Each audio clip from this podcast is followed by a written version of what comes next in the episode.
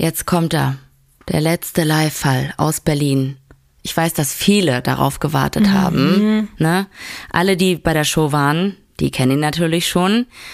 Aber diejenigen, die nicht dabei waren, es tut mir leid für euch, weil live ist live. Das ist immer noch was anderes. Aber Mhm. wir geben euch jetzt das, worauf ihr so lange gewartet habt. Voll. Das war der große Tourabschluss von unserer Frühlings-Weird Cramps Tour vor. Wie viele Leute waren da? Ich habe ja diskalkuliert, wie viele Menschen Ich glaube, waren. 30 Millionen saßen da im, Im Publikum. Also für mich hat sich das so angefühlt, ja. Für mich ja. auch. Es war ein unglaublicher Abend und es war auch ein unglaublicher Fall mal wieder. Und wir bleiben aber natürlich auch dabei, was auf Tour passiert. Bleibt auf Tour. Ihr bekommt jetzt hier nur den Fall. Alles, was davor oder danach sich auf der Bühne wildes abgespielt hat, das kann man dann eben auch nur auf Tour erleben. Ich freue mich jetzt, Ines, dass wir damit so ein bisschen auch die Ära abschließen. Ich freue mich, dass dieser Fall endlich rauskommt und würde aber auch sagen, Leute sollten sich warm anziehen. Es ist nicht nur weird, es ist teilweise auch ganz schön heftig. Also das ist hier auch parallel dazu noch eine kleine Triggerwarnung und die Kinder sollten vielleicht auch heute nicht unbedingt zuhören. Viel Spaß. Ines. Lotti. Ines. Lotti. Ines. Lotti. Ines. Lotti. Ines. Lotti. It's too much already. Wir sind gerade mal am Anfang. Oh er Gott. ist nämlich der Meinung, wenn man sein Blut trinkt, dann würde man automatisch. automatisch. Dann hat sie ihn wahrscheinlich einfach Hurensohn, Arschloch, Wichser, was weiß ich genannt. Keine Ein Ahnung. Riesenarschloch. Das Landgericht Baden-Baden verurteilt dann Fredlev. Fredlev. Was ist ein Dietrich? Ich denke mal, das ist kein Typ, ne? In ihrer Tasche hat die einen kleinen Dietrich. Okay, Ines, lassen wir das. Du musst jetzt aber noch kurz hier durch. Du Ja, jetzt bitte nimm mich an den anhören. Fuß. Nimm meinen Fuß, Ja. man sich so vorstellt, diese kleinen Jetzt Hummelfüßchen. halte ich mal fest. Ich halte mich Vor fest. mir steht ein kleines, süßes Fußbad. Nein. In einem Topf, in dem ich normalerweise Nudeln koche. Ew. Außer der Sache mit den Füßen gibt es ja noch weitere Themengebiete, die für dich wichtig waren. Ficky, Ficky. Genau. Cockringreinigung. Werden Cockringe gereinigt? Weißt du, was das, wie viel Emotionen das bei mir auslöst? Es wird gleich Emotionen in dir auslösen, wenn du hörst, wie viel Watt der neue Radiosender hat, Ines. I'm in.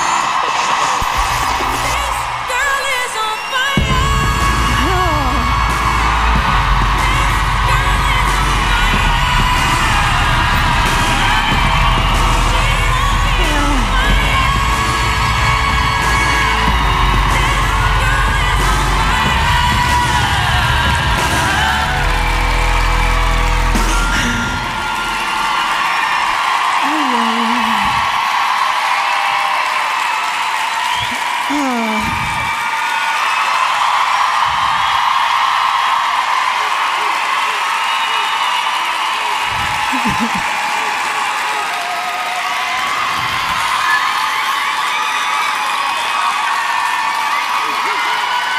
wieder Fußplakate. Nice to feed you.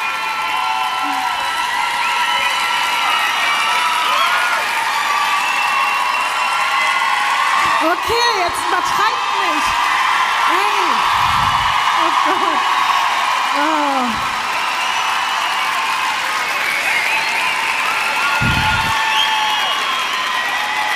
Kannst du sprechen erstmal, Ines? Oh, Lotti muss jetzt schon Hey, weinen. Zeig nicht so mit dem Finger auf mich. Lass mich. Hast du auch Tränen in den Augen? Nö, noch nicht. Nö, ne? Okay. Ich freue mich einfach nur. Ich war hier das allererste Mal, da habe ich Chris Isaac hier gesehen, den von Wicked Games. Und da kamen die ganze Zeit Frauen an die Bühne und haben so Rosen, weißt du, so auf die Bühne gelegt. Ich wünsche mir das halt mit Socken. Ich nicht unbedingt. Aber Lotti, es ist ja, es ist heute unser Tourabschluss. Ich weiß nicht, ob ihr es wusstet. Und das ist. Also wir leben ja beide in Berlin, deswegen ist das für uns beide, glaube ich, echt emotional. Und ich auch- komme auch aus Berlin. Du kommst auch aus Berlin. Du bist ein richtiger OG-Berliner oder eine Berlinerin. Und auch voll viele deiner Familie sind heute hier, ne? deiner Freunde, auch Freunde von mir. Hallo, wo auch immer ihr seid. Meine, meine Mama, meine Schwiegermama, mein Papa, mein, äh, alle, meine Schwester, meine Nichten, alle sind da. Oh. Und Socken sind auch da. Boah. Hm, nee, Ines, nee, danke. Ey, die sind heftig. Boah, was haben diese Socken schon durchgemacht? Wow, wow, Alter. Ines. Du, eine für dich, eine Nee. für mich. Du darfst beide behalten. Ich schenke sie dir. Ey. Ah. Aber jetzt natürlich die Frage. Bist du bereit, Ines? Ich bin bereit, aber ist Berlin bereit, ist meine Frage.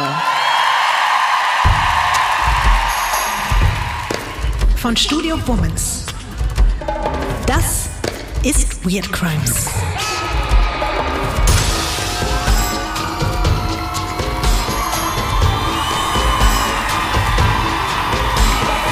True Crime Podcast über die absurdesten, bizarrsten und unglaublichsten Kriminalfälle. Mit mir, vis-à-vis. Und ich bin Ines Anioli.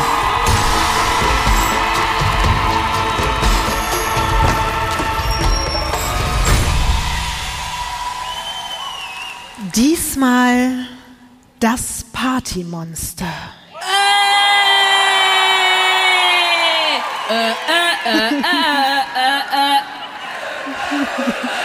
Wow. Es ist zum Glück nicht so eine Art von Party. Also, Ey, Samstag in Berlin, direkt danach auf dem Rave, oder? Erstmal schön mit einem äh, True Crime Fall angefickt werden von Vis-a-vis und dann feiern. mit Füßen. Richtig. Ines, du darfst heute, weil das ja auch neulich schon wieder so gut geklappt hat, sowohl die Stadt erraten, in der wir uns Nein. befinden, als auch den Ort an sich. Also sozusagen, wo wir sind und was du da siehst. Das sind die beiden Fragen. Du darfst das erste Bild umdrehen. Scheiße. New York? Richtig!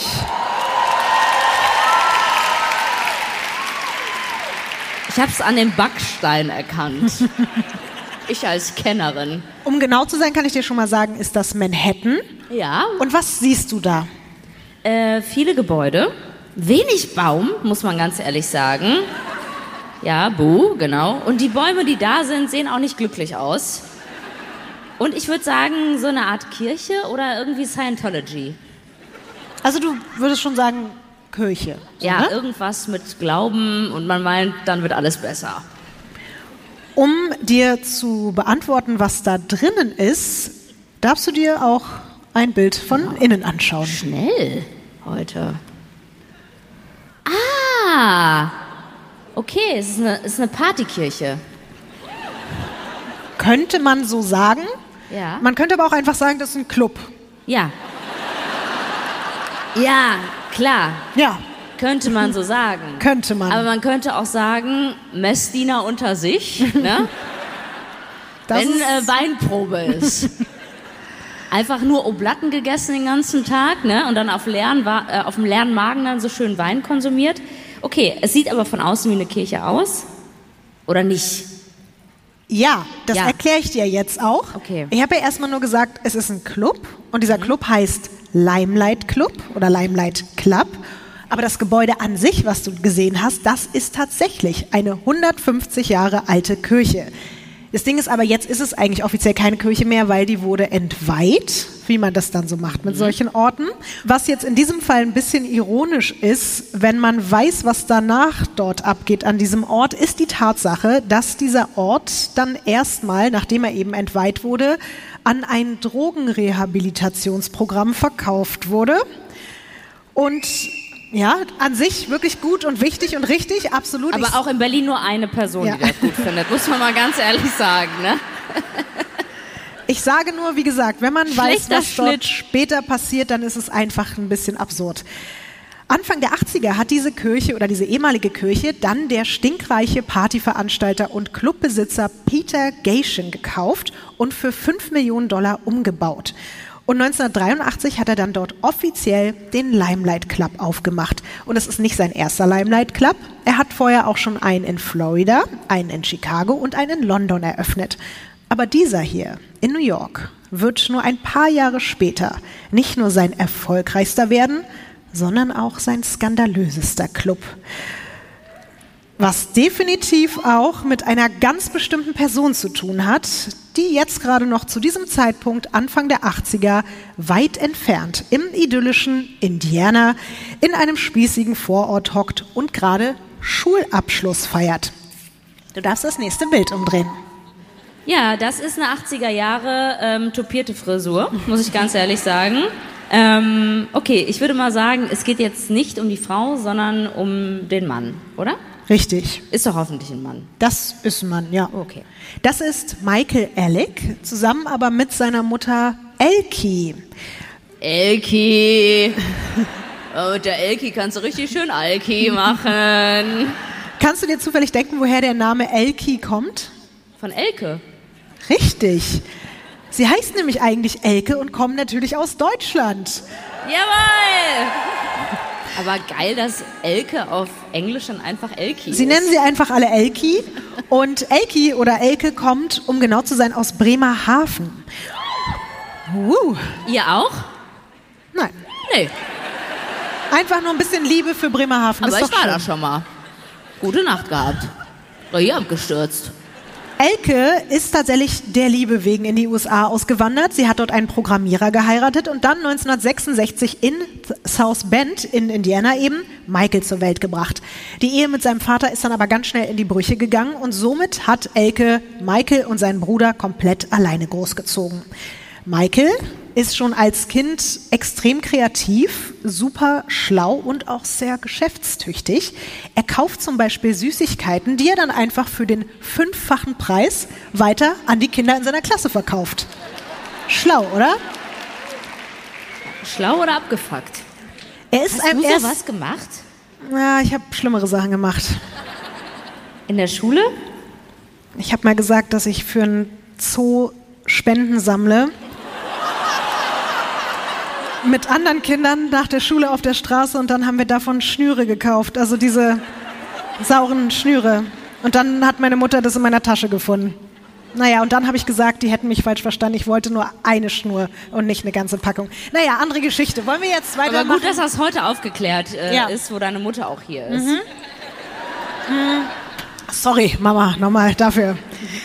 So, ähm, der ist tatsächlich einfach wirklich schlau. Er ist notenmäßig einer der Besten in seinem Jahrgang, gleichzeitig aber auch einer der unbeliebtesten.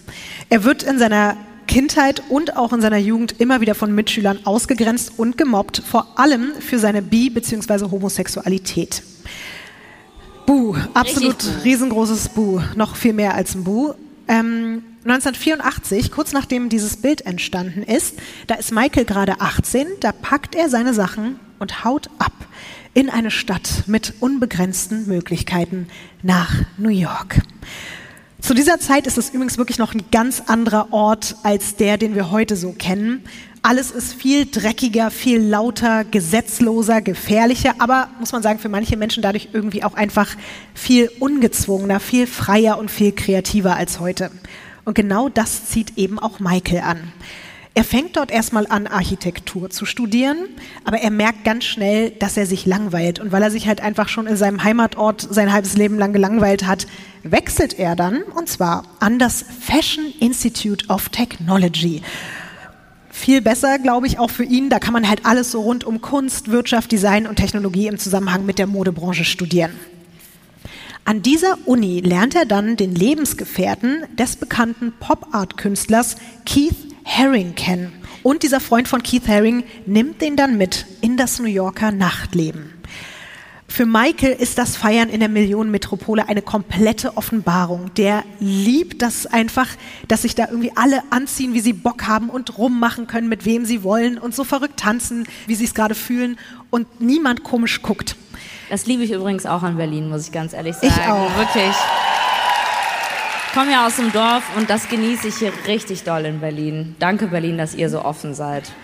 Was bei ihm halt auch so krass ist, er hat sich halt immer gefühlt wie so ein Freak einfach und plötzlich sind da ganz viele von seiner Sorte und sogar irgendwie Leute, die eigentlich noch viel mehr Freaks sind als er selbst und das tut ihm einfach total gut.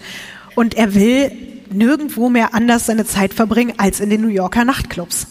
Was glaubst du, Ines, wie wirkt sich denn diese Begeisterung so auf sein Studium aus? Wenn du so kritisch fragst, würde ich behaupten, er verfällt dem Nachtleben und lässt das Studium schleifen.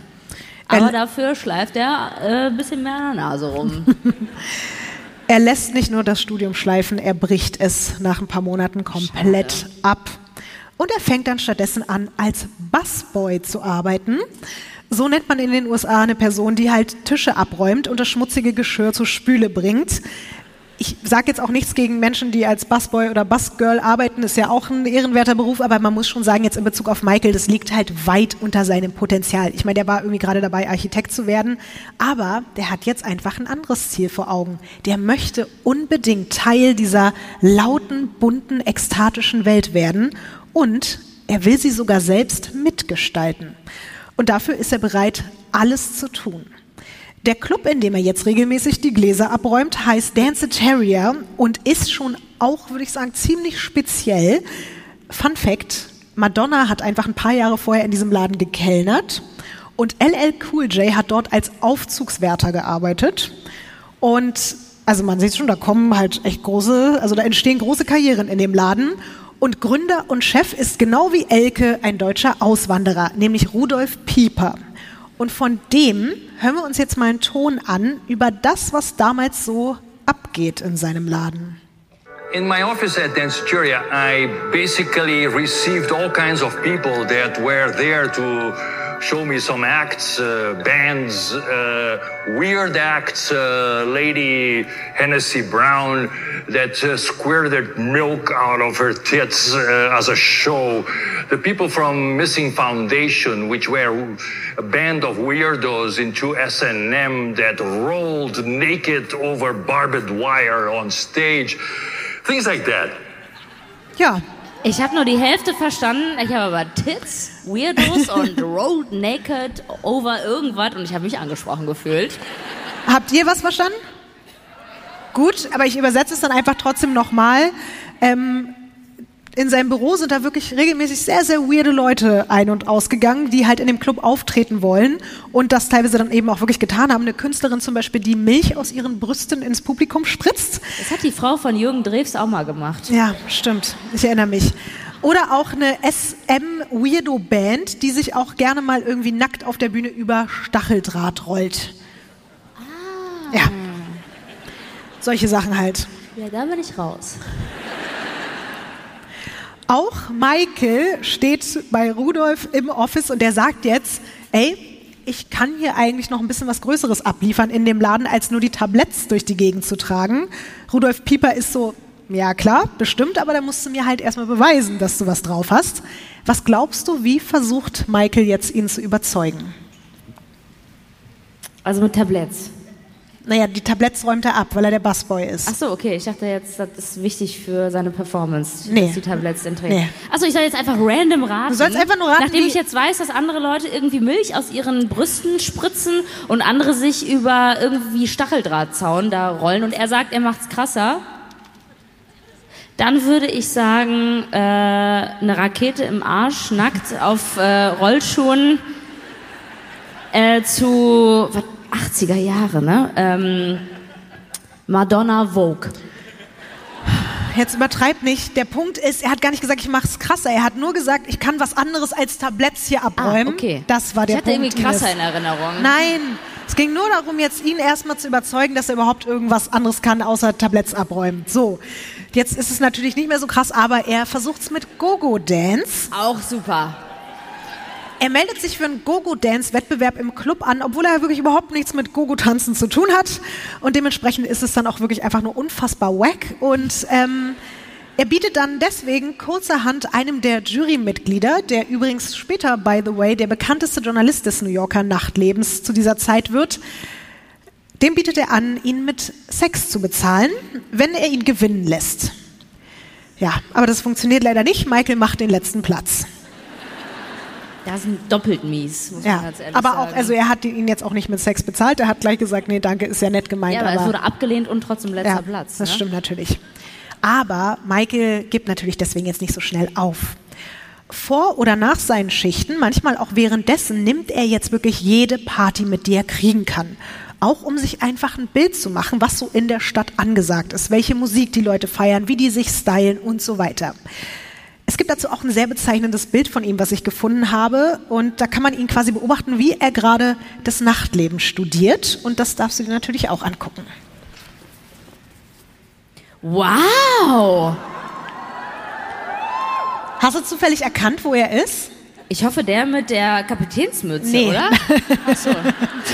Nee, das ist er nicht. Habt ihr aber auch gedacht, oder? Nein, haben sie nicht. Nein? Nein. Warum habe ich das denn dann gedacht? also ist es jemand anderes, der mit dem Hut? Nee, Aber auch cooler Style, muss ich ganz ehrlich sagen. Dann da vorne? ganz mit der Kippe? vorne, nee, ganz vorne unten links. Der mit dem Lippenstift und den zwei Brillen auf. Ah! Das ist Michael. Okay. Sorry, aber der mit der Kapitänsmütze lenkt sehr ab.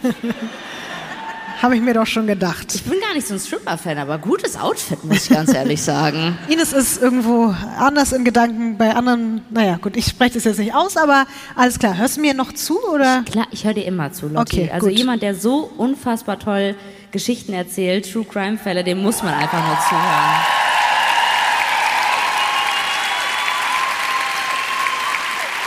Danke. Apropos Aufsaugen, eine Sache, die natürlich damals wie heute, egal auf welcher Art von Party, fast immer und überall dabei ist, leider, wie ich finde, aber ist eine andere Sache, sind Drogen. Was glaubst du, wie steht Michael Ellick so zu bewusstseinserweiternden oder aufputschenden Substanzen? Also normalerweise hätte ich jetzt gesagt, er konsumiert die, aber wenn du so fragst, würde ich sagen, vielleicht ist er total dagegen. Er ist komplett raus, was das Thema betrifft. Und das hat was mit seiner Mutter zu tun. weil Elke. Elke hat ihm einfach beigebracht, dass Drogen was für Loser sind. Ja, Hör mal, Elke. also nichts. Ich sage jetzt damit, ich habe ganz viele. Ich, ich, nee, das wollte ich jetzt nicht. Scheiße. Ich wollte, ich wollte sagen, ich habe ganz viele tolle Freunde, die keine Loser sind, aber jetzt wollte ich nicht sagen, dass die alle Drogen nehmen. Manche vielleicht manchmal, aber ich habe sie trotzdem lieb. Schon mal gehört. ich will damit nur sagen, ich, also ich finde es nur trotzdem ganz gut, wenn Leute so sagen, nee, ich brauche keine Drogen, um cool zu sein. Das ist es ja Absolut. eher. Nicht alle sind Loser, die Drogen nehmen, aber es sind auch nicht alle uncool, die keine Drogen nehmen. Das wollte ich damit sagen. Vor allen Dingen ist es bei Michael ja auch so, er war halt lange genug so der Loser der Stadt und er will jetzt endlich ein Gewinner sein. Und er möchte halt auch einfach klar und fokussiert im Kopf sein, jetzt wo er gerade dabei ist, große Pläne zu schmieden. Er guckt sich jetzt natürlich vor allem die queere Feierszene an. In New York breitet sich nämlich gerade zu dieser Zeit auch die Ballroom Culture aus. Davon haben viele bestimmt schon mal gehört. Das ist ursprünglich eine afro- und lateinamerikanische Bewegung der LGBTQ-Szene in New York. Und auf den Veranstaltungen gibt es dann da so Wettkämpfe in verschiedenen Kategorien wie Tanzen, Drag oder Lip-Syncing. Und auch wenn es alles nach ganz viel Spaß klingt und es auch definitiv ist, aber diese Szene ist eigentlich aus der Not heraus entstanden, um sich gegen Diskriminierung und Rassismus behaupten zu können und ist somit auch irgendwie ein ganz wichtiger Safe Space nochmal innerhalb der Community geworden. Und dieser politische Aspekt spielt bei Michaels Wunsch, selbst Einfluss auf die Party- und Kulturszene New Yorks nehmen zu können, schon auch eine Rolle, aber man muss jetzt ehrlich sagen, nicht ganz so stark, wie das jetzt bei der Ballroom-Bewegung der Fall ist. Er liebt einfach die Outfits und er liebt die Dekadenz und das Auffallen, aber natürlich, das gehört natürlich bei ihm auch mit dazu, hat er als schwuler Mann aus einer konservativen Kleinstadt Mitte der 80er auch einfach Bock, der Mehrheitsgesellschaft, die ihn so oft ausgegrenzt hat, einen fetten Mittelfinger zu zeigen. Verständlicherweise auch.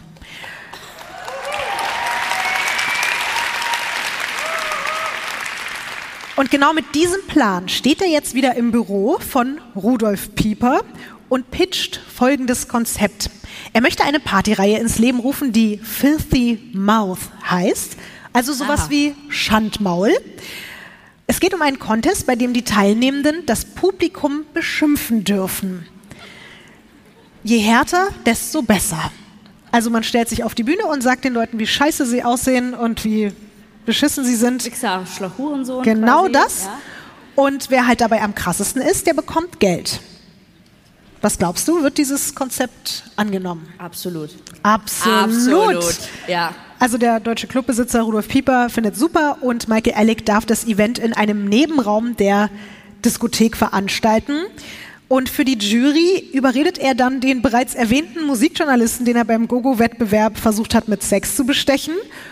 Und dazu noch einen in der queeren Partybubble bekannten It-Boy namens James St. James.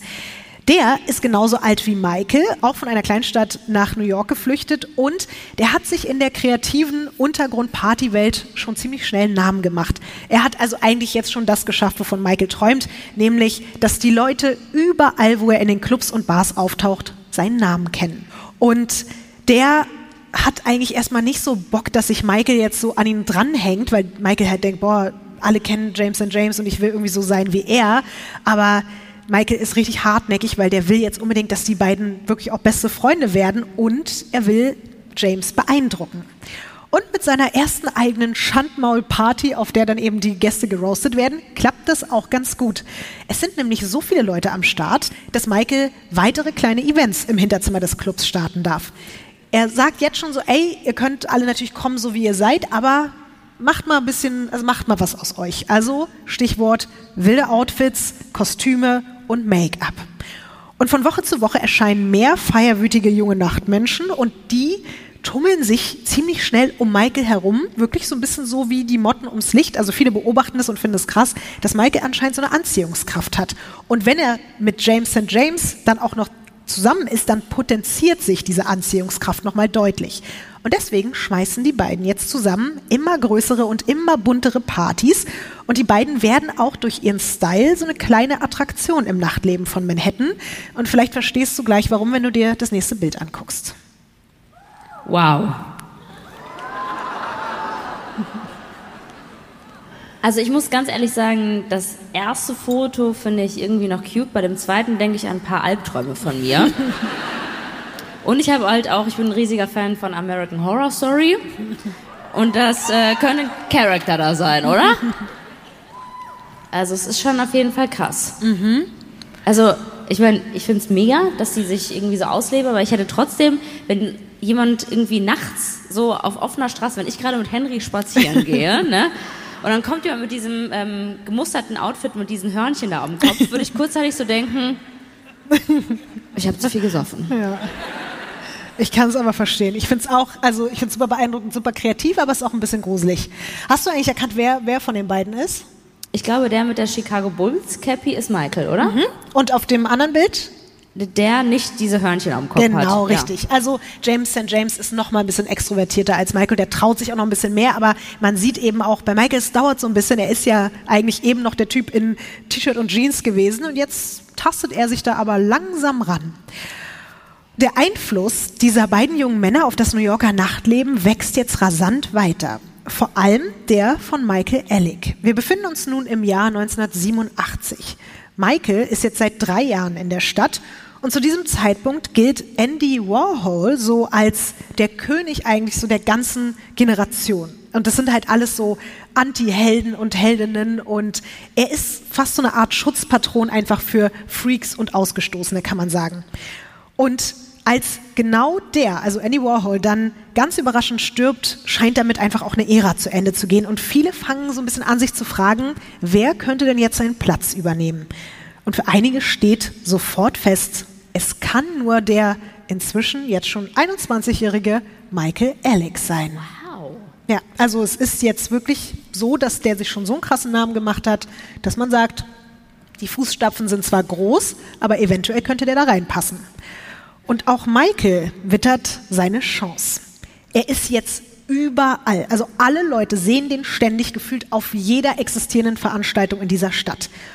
Und er veranstaltet auch selbst eine Party nach der anderen. Und weil es dieser Zeit eben noch kein Internet gab, drucken und verteilen er und James jeden Tag Flyer in der ganzen Stadt. Möchtest du mal raten, wie viele das teilweise pro Woche sind? Äh, an Flyern? Ja und ohne Übertreibung raten. Ganz entspannt raten einfach. Entspanntes Raten heute. Für mich, weil es das letzte Mal ist, okay? Okay, ähm. Ah. Wenn ich das Gesicht sehe, dann weiß ich schon, das wird nicht entspannt. Wie viele Leute passen denn in so einen Club? Nee, jetzt nicht so. Einfach jetzt eine Zahl sagen. 3000 Flyer. Es sind 10.000 Flyer. Hey! Yes! Es sind 10.000 Flyer die Woche, die die verteilen. In guter Druckerqualität? Ah, nicht unbedingt. Nee, teilweise drucken die die auch wirklich selber oder halt so im Copyshop. Wirklich super schlechte Quali, aber es funktioniert trotzdem. Es kommen so immer mehr Leute zu den Partys. Und um Michael herum wächst so eine kleine Anhängerschaft, die immer und überall zusammen mit ihm auftaucht. Manche sagen sogar, die laufen ihm hinterher wie kleine Enten. Ja, süß, aber auch ein bisschen creepy und krasserweise, manche verkleiden sich auf seinen Partys mittlerweile auch tatsächlich als Enten, andere als Clowns, manche als Ballerinas oder als Schweine und immer alles mit so einem richtig düsteren, abgründigen, kaputten Vibe. Aber eben so echt krass kreativitätsmäßig mäßig aber auf einem ganz hohen Level. Aber es wird da immer noch nur gefeiert oder passiert da noch mehr? Wenn er so auf, also Ente auf Schwein trifft, ist dann da so, hey. hey An was genau denkst oink, du da jetzt? Oink, quack, quack. Fakey, fakey. So weit sind wir noch nicht. Ah, noch nicht. Noch nicht. Michael ist jetzt anscheinend wirklich dabei, sowas wie eine eigene Bewegung zu kreieren. Und dieser Bewegung fehlt jetzt nur noch der richtige Name. Ausgerechnet der deutsche Clubbesitzer Rudolf Pieper ist es, der Alec und seiner Gang einen Titel verpasst, der bis heute immer noch verwendet wird, nämlich die Club Kids. Die Club Kids stehen für eine Gruppe von extrem jungen Leuten, die sich von der Gesellschaft ausgestoßen fühlen, weil sie halt entweder nicht dem Schönheitsideal entsprechen oder zu laut eben oder eben zu homo- oder bisexuell für ihre Mitmenschen sind. Egal welches Geschlecht, welche Sexualität oder Hautfarbe, sie sind hedonistisch, rebellisch und kreativ. Sie haben keinen Bock auf Regeln und Grenzen und sie sind nach New York gekommen, um endlich anerkannt und geschätzt zu werden. Das klingt erstmal gut, oder? Es klingt erstmal gut, aber ich hatte auch so ein bisschen Angst, als du das so gesagt hast, dass sie keine Grenzen kennen. Wer weiß, was die, diese Grenzen bedeuten, Leute. Ne? Gerade bei einem True Crime Podcast muss man hin und wieder aufpassen.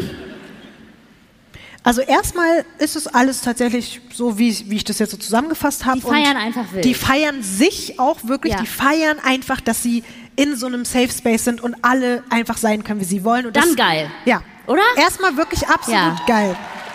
Und die zelebrieren das Nacht für Nacht zusammen mit Michael Alec, der James wirklich so was Fame betrifft in der Stadt langsam überholt hat. Und immer mehr Leute wollen sich Michael Alec und den Club Kids anschließen. Rudolf Pieper wird es jetzt alles ein bisschen zu doll in seinem Laden was auch Michael jetzt so für die Zukunft plant. Und das will schon was heißen. Ich meine, wir haben gehört, was so das sonstige Programm dort ist. Aber genau da kommt eben der Mann um die Ecke, den ich ganz am Anfang erwähnt habe, nämlich Peter Gation. Das ist der Besitzer dieses Limelight Clubs, den wir gesehen haben, von der ehemaligen Kirche. Und der sagt, ey, willst du nicht mit deinen Clubkids hier in meiner Kirche und in meinem Club deine Partys feiern? Der Laden ist zu diesem Zeitpunkt wirklich mega uncool auch noch. Wir haben ja das Bild am Anfang gesehen, es sah jetzt nicht so krass aus, was da war, sondern die Club Kids haben diesen Laden zu dieser Zeit sogar Slime Light genannt, weil da so standardmäßige Disco- und Rockpartys stattgefunden haben. Aber Michael Ellick denkt sich jetzt, ey komm, ich ergreife jetzt die Chance und ab jetzt veranstaltet er dort jeden Mittwochabend eine eigene Partyreihe mit dem Namen Disco 2000. Und ab jetzt eskaliert es innerhalb von kürzester Zeit komplett. Jetzt geht's los, Ines. Mit jetzt kommt Britney Spears, Oink oder? Oink und äh, Quick Quick, was auch immer du oh, dir jetzt gewünscht ah, hast. Disco 2000 ist Disco Ficky Ficky, oder was? Also noch nicht komplett, aber ich beschreibe es dir jetzt erstmal so. Auf dem ehemaligen Altar tanzen einfach Gogo Boys und Girls. Es hängen Käfige von der Decke, in denen sich nackte Menschen rekeln. In der Mitte der Tanzfläche hängt eine riesige Schaukel, auf der Leute mit überdimensionalen Hunde, Bären oder Hühnerkostümen über die Menge hin und her schwingen die ganze Zeit. Es gibt die absurdesten Mottos von Nonnen über Steinzeit oder Notaufnahme. Und dann sind auch alle wirklich so angezogen, die da sind. Aber natürlich gibt es auch Drag-Shows, dann gibt es einen Floor mit einem eigenen Schaumpool, in dem wilde Partys Was gefeiert die, werden. Äh, also wie wird der Schaum produziert? Das ist jetzt deine Fantasie, mit der ich nichts zu tun haben möchte. Ich war mal auf, äh, in, in einer Schaumparty oder also in einer Schaumparty drin auf Mallorca und das war eklig. Und wie wurde da der Schaum produziert? Ich ehrlich gesagt angeblich so mit Duschgel und sowas, aber ich weiß nicht, was für anderer Schaum da noch dazu gekommen ist. Also bei dem Schaum hoffe ich jetzt einfach erstmal, dass es nur Schaum war, aber ich kann es bei, also weiß ich nicht. Ich war nicht dabei leider. Was? Leider. Also ich hätte es mir schon gerne mal angeguckt, so ist jetzt nicht. Also du nicht? Also nach meiner Malle-Schaumparty-Erfahrung habe ich genug von Schaumpartys, muss ich ganz ehrlich sagen. Man fühlt sich sehr sauber, aber innerlich eigentlich immer noch richtig dreckig. Und Herpes hatte ich danach. Oh. Gut. Wir sind zurück bei den Club Kids und was halt auch cool ist, die mit den ausgefallensten Kostümen, die da dann so bei der Party ankommen, die kommen natürlich kostenlos rein und die ziehen wiederum auch noch mehr Leute, weil teilweise ist es jetzt wirklich so, dass Touris, wenn die nach New York reisen, nicht nur sagen, ich will mir das Empire State Building angucken, sondern die wollen die Club Kids im Limelight bestaunen, weil immer mehr Leute darüber reden und man wirklich schon so weiß, es ist einfach ein Highlight. Ein ehemaliger Mitarbeiter sagt sogar, dass Michael Alex Partys sich angefühlt und ausgesehen haben wie Disneyland of Crack. Finde ich irgendwie eine gute Bezeichnung. Ja, und man hat eben so eine Art von Partys auch zu dieser Zeit dort noch nicht erlebt. Das ist was ganz Neues. Tatsächlich kann Michael Alec auch die ersten Stars mit seinen Partys ins Limelight locken. Darunter auch eine sehr, sehr bekannte deutsche Künstlerin. Wir sind jetzt Anfang der 90er. Wer könnte da so in... Arabella Kiesbauer. Hä? Sonja Zietlow. Nena. Wir, Ah, Roller Girl. Wir hören mal in einen kleinen Ton. Veronika Ferres. Also, ich habe jetzt einen kleinen akustischen Tipp für dich, Ines. Hör mal rein.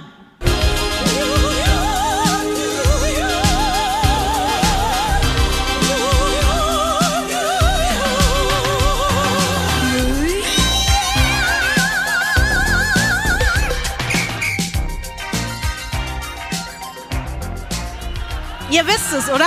Ach, Nina Hagen. Du darfst das nächste Bild umdrehen. Das ist ein schweres Lied.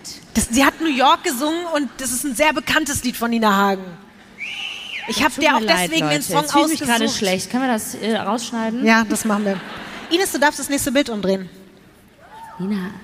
Oh ja, geil. Hat was von den No Angels halt. Äh, In schlechten Andere Zeiten auf Zeit, jeden oder? Fall. No Angels nicht am besten Tag, aber ich weiß, was du meinst. no Angels nach dem ESC. Scheiße. Ja. Michael Alec ist übrigens auch auf dem Foto zu sehen. Ah, er steht neben Nina Hagen, ne? Falsch. Was?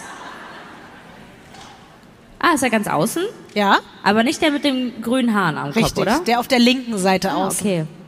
Mit dem Drink in der Hand. Richtig. Das ist ein krasses Foto, oder? Voll.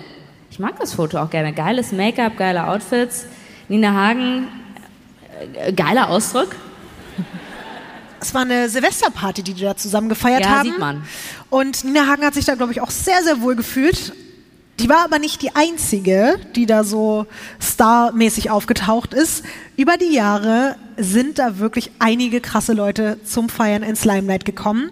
Was ich ein bisschen absurd finde, Drew Barrymore zum Beispiel. Und Mit 13 oder Ja, so? Ja, richtig. das ist halt das Mit- Problem. Man kennt ja auch ihre Vergangenheit. Das ne? erste Mal mit zwölf. Ich habe Bilder von Ja. Drew Barrymore mit zwölf im Backstage Arm in Arm mit Billy Idol gesehen und dachte mir so, what the fuck? Und dann auch. Klingt erstmal geil. Ja, aber die ist zwölf zu Ja. diesem Zeitpunkt. Und man sieht sie da auch tanzen und so. Also es ist, es ist ganz, ganz merkwürdig. Ähm, wen man aber auch dort gesehen hat, ist zum Beispiel Grace Jones, Pamela Anderson, Äh, Sarah Jessica Parker, geil. J-Lo? Mark Wahlberg, Donatella Versace oder auch RuPaul, die spätere, die spätere Drag Race Ikone, sieht man einfach regelmäßig im Limelight, sogar zusammen auch mit Michael Alec. Und der wird jetzt selbst immer mehr zum Star. Er landet mit den Club Kids auf der Titelseite des New York Magazins und er wird wirklich von allen großen Talkshows zu dieser Zeit eingeladen. Auch die, wo man sich prügelt? Ja, aber bei ihm ohne Prügeln. Okay. Und was auch krass ist, er wird sogar auch begleitet von seiner Mutter, von Elki. Die ist dann teilweise mit dabei im Publikum. Manchmal darf sie auch was sagen. Und auch davon gibt es Bilder von verschiedenen Auftritten von Michael in den Talkshows. Du darfst das dir gerne Jerry angucken. Springer war das übrigens hier mit der Prügel-Talkshow. okay. Ja. Also, erstmal cool, aber auch so ein bisschen. Also, mein, es ist schon auch weird. Ne? Ja. Man kriegt auch so ein bisschen Angst, weil ich habe zum Beispiel so ein bisschen Clown-Angst. Ich weiß nicht, ob ihr auch äh, äh, Angst davor habt. Und da ist es halt schon so, dass ich so, so auch ein bisschen so. Ines, du musst dich nicht zurückhalten damit, dass man auch sagen darf, dass es Ich hatte weird ein bisschen, ist. äh, ich hatte ein bisschen Angst auch teilweise. Auf, der, auf anderen Fotos wiederum finde ich es krass cool. Also das zweite Foto, er ist 24 Ja. und hat das alles gerissen Ja. mit dem Club. Schon krass. Voll.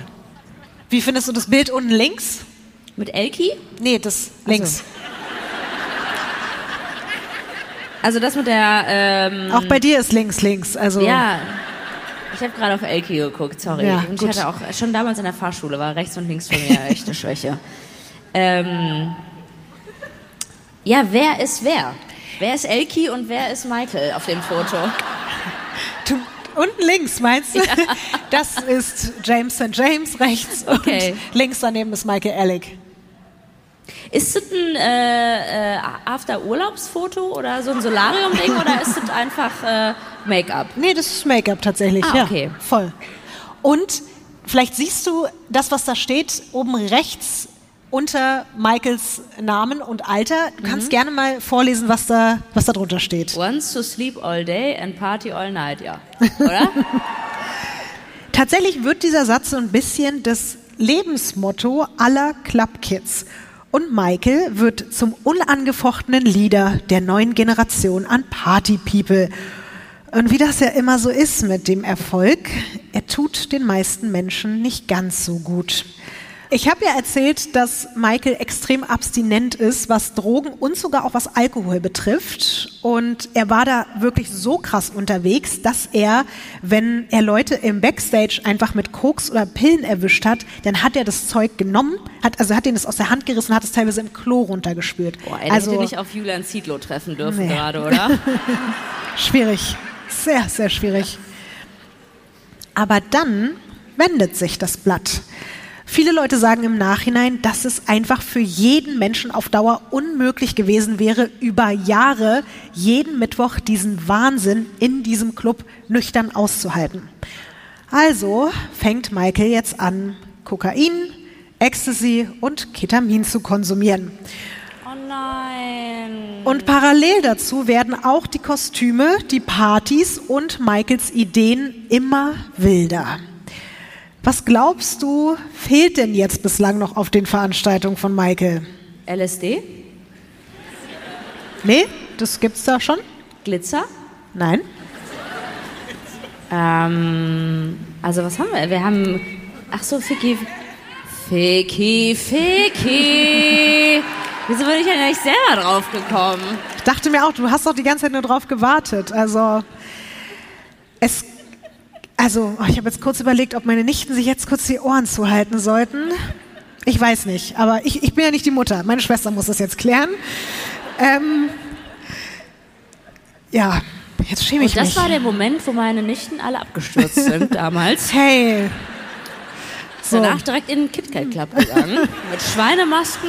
Und Ines? die eine war als Ente verkleidet. Ines, Hat sich halt, stopp. inspiriert gefühlt. Jetzt reicht's. So, also. Im Limelight Club gibt's jetzt regelmäßig Sex live auf der Bühne. Und nicht nur das. Ein Element der Party heißt Unnatural Act. Auf Mittwochabend kommen da Leute auf die Bühne und verpassen sich zum Beispiel vor hunderten Feiernden einen Einlauf mit Champagner. Das ist gefährlich, oder? Ist auf jeden Fall nicht gesund, glaube ich. Mit der ganzen Hat das schon mal Kohlensäure. jemand gemacht? Man kann da aus Erfahrung sprechen. Ich glaube, die Kohlensäure ist nicht das Problem, wenn du Champagner im Arsch hast. Aber der Champagner besteht doch fast nur aus Kohlensäure. Ja, aber ich glaube, der Alkohol ist das Problem, wenn der Darm da so. Und Ja, wird die Flasche dann direkt so in den Anus rein oder ist das noch so mit Trichter? Es ist mit Trichter. Ich glaube, es macht es zwar nicht besser, aber Es ist aber noch nicht alles, Ines. Äh, ja, Hauptsache nichts mit Hamster im Arsch jetzt. nee. Aber da passieren so Sachen, wie dass sich eine Frau mit dem Stumpf eines tanzenden, beinamputierten Mannes befriedigt. Einer war aber so, uh, Ja, okay. gut. Ist ja auch okay. Soll Gute jeder ja machen. Idee.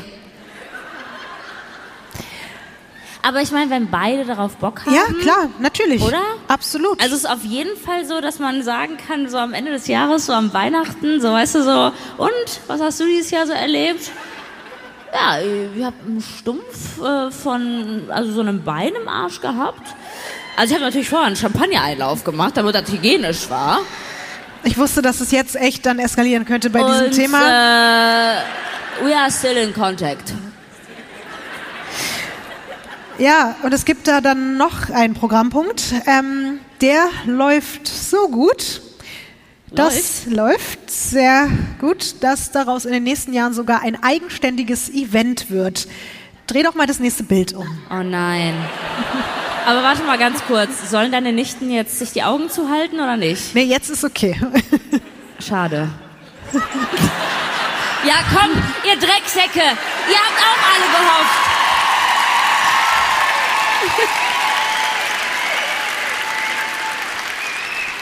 Ich habe da so eine äh, Cocktailgeschichte aus dem Arsch gesehen, wo der Mixer halt Ines,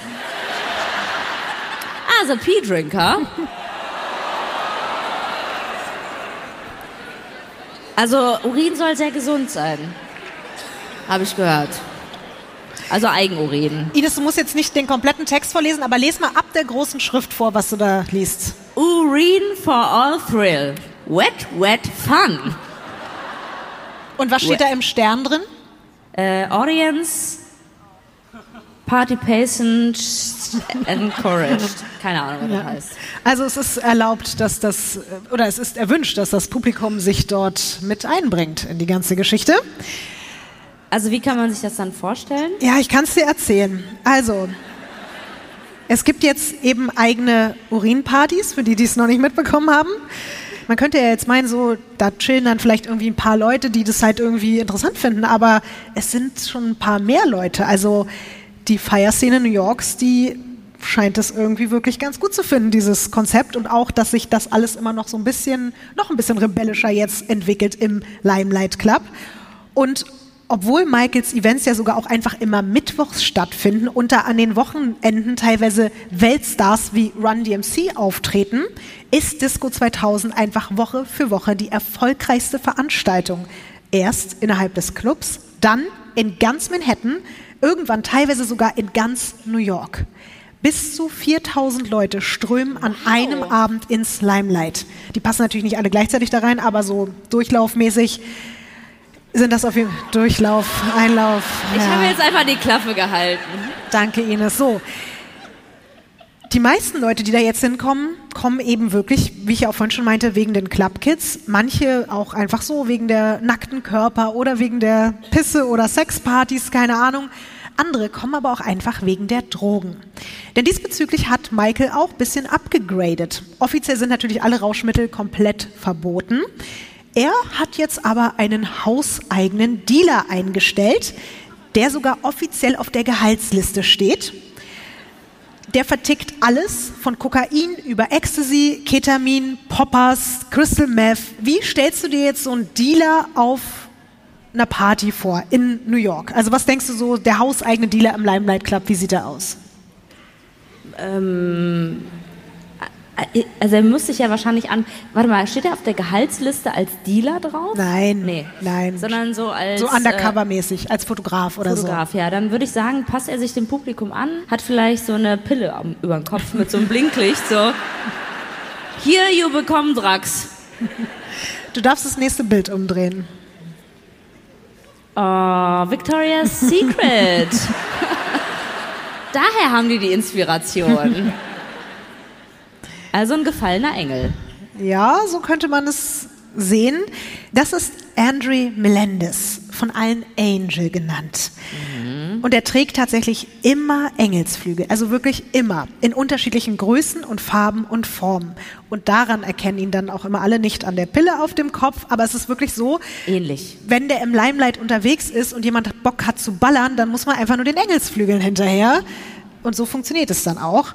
Und es gibt auch nur einen Engel. Ja, es gibt nur diesen Angel und Angel ist noch mal fünf Jahre jünger als Michael zu diesem Zeitpunkt und man muss auch dazu sagen, dass der jetzt nicht unbedingt gesagt hat, yay, ich will unbedingt Drogendealer werden, sondern der will halt so, wie halt so viele andere, sage ich jetzt mal so ein bisschen verlorene Seelen, einfach Teil dieser Club Kids sein. Und in seinem Fall läuft das jetzt eben leider erstmal nur über Ketamin und Koks und Co. Michael hat natürlich diesen Angel auch nicht ganz uneigennützig als Dealer für seine Partys engagiert. Sein eigener Konsum gerät nämlich langsam immer mehr außer Kontrolle. Und er hat sich halt gedacht, ist doch super, permanent an einer eigenen Quelle zu sitzen. Und deswegen versucht der Angel auch immer schön in seiner Nähe zu behalten, damit ihm niemals der Stoff ausgeht. Für Michael wäre es aber jetzt natürlich auch zu langweilig, einfach nur jeden Mittwoch diese extrem gut laufenden Veranstaltungen durchzuziehen. Egal wie viel da jetzt uriniert und Sex gehabt wird und wie viele Menschen da in Tierkostümen auf Schaukeln durch die Gegend schwingen, das ist ja trotzdem alles irgendwie offiziell und läuft in einem zumindest halbwegs geregelten Rahmen. Also will Michael jetzt, nachdem er schon der König der Clubkids ist, auch noch der König der Untergrundpartys werden. Und man kann tatsächlich sagen, dass er vielleicht so eine Art Vorreiter ist für das, was wir dann später Flashmobs nennen. Der kennt jetzt inzwischen einfach so viele Leute, dass er es schafft, innerhalb von ein paar Stunden mehrere hundert Leute an einem Ort zu versammeln und dann dort illegalerweise Partys zu veranstalten. Mal in einem Donutladen, dann in einem McDonald's am Times Square oder in einem U-Bahn-Waggon. Und diese Partys dauern dann manchmal nur 30 Minuten, aber das wissen halt auch schon vorher alle und deswegen wird dann eben innerhalb von einer halben Stunde so exzessiv gefeiert, so viel geballert, so viel gesoffen, weil man eben weiß, gleich kommen die Cops und dann ist das Spektakel wieder vorbei. Manchmal dann auch inklusive Festnahmen. Das hindert Michael Ellick natürlich nicht daran, weiterzumachen. Ganz im Gegenteil. Stress mit der Polizei und gesprengte illegale Raves bauen ja eigentlich gerade nur noch weiter den Mythos um ihn rum auf, so dass halt bei der nächsten Party noch mehr Leute kommen. Einer seiner berüchtigsten Outlaw-Events findet dann in einem Schiffscontainer statt. Knapp 100 Clubkids plus DJ plus verkleidete Hühner und Bären, alle zusammen in einem verschlossenen Container und der fährt als LKW-Anhänger durch die Gegend. Am Steuer Michael Alec und James St. James komplett auf Kokain. Dann müssen die alle auch Rollschuhe angezogen haben, oder? Ja, so ähnlich hat es sich angefühlt, aber dass die Leute da in dem Container in den Kurven hin und her geschleudert werden, das ist denen egal. Hauptsache, die sind dabei. Bevor jemand ernsthaft verletzt werden kann, wird auch dieses Event von der New Yorker Polizei gestoppt. So cool solche Aktionen für sein Image so als neuer Andy Warhol der Clubszene dann auch sind, tut er sich auf der anderen Seite keinen Gefallen damit, wenn es um die Aufmerksamkeit der Behörden geht. Wir befinden uns jetzt im Jahr 1994. In New York ist der neue Bürgermeister Rudy Giuliani an der Macht und der will die Stadt jetzt einmal komplett auf den Kopf stellen. Der will alles sicherer und sauberer machen in jeglicher Hinsicht. Orte wie der Limelight Club sind ihm ein absoluter Dorn im Auge. Und er hat natürlich auch Peter Gation und Michael Ehrlich und diese ganze Club Kids Gang auf dem Schirm.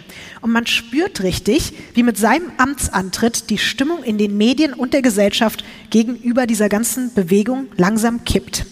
Wir hören uns mal einen Ton an von einem New Yorker Detective, der zu dieser Zeit auch mit den Club Kids in Berührung kommt.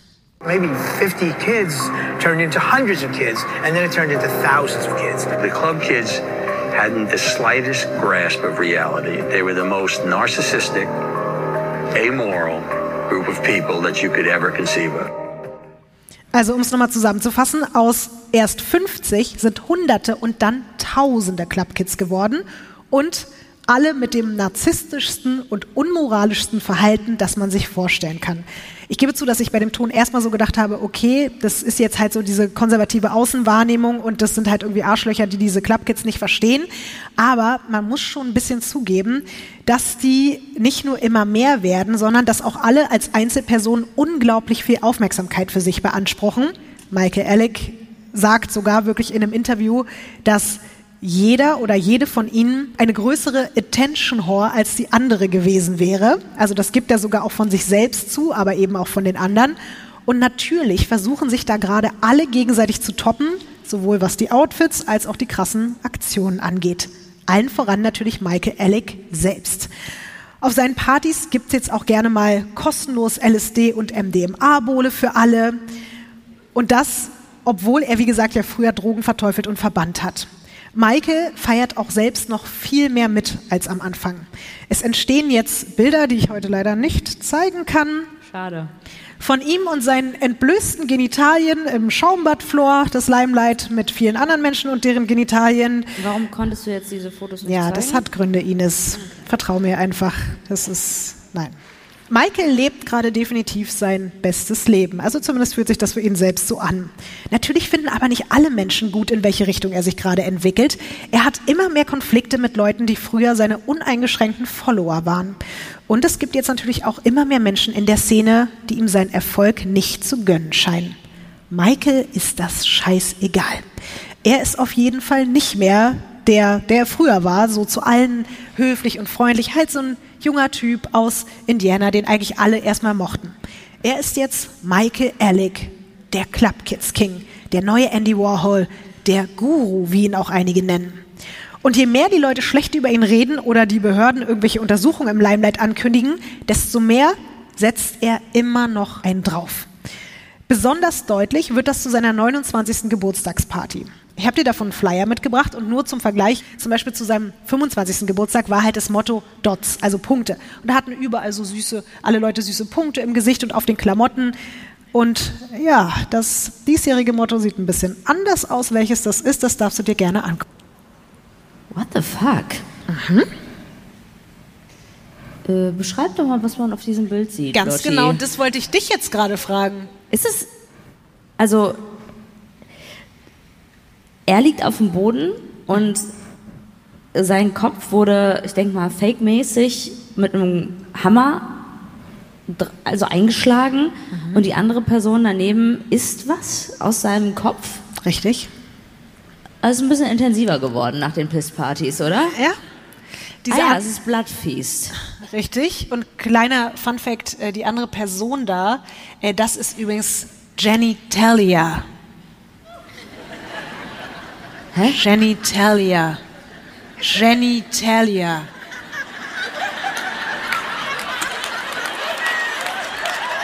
Ah! Oh mein Gott!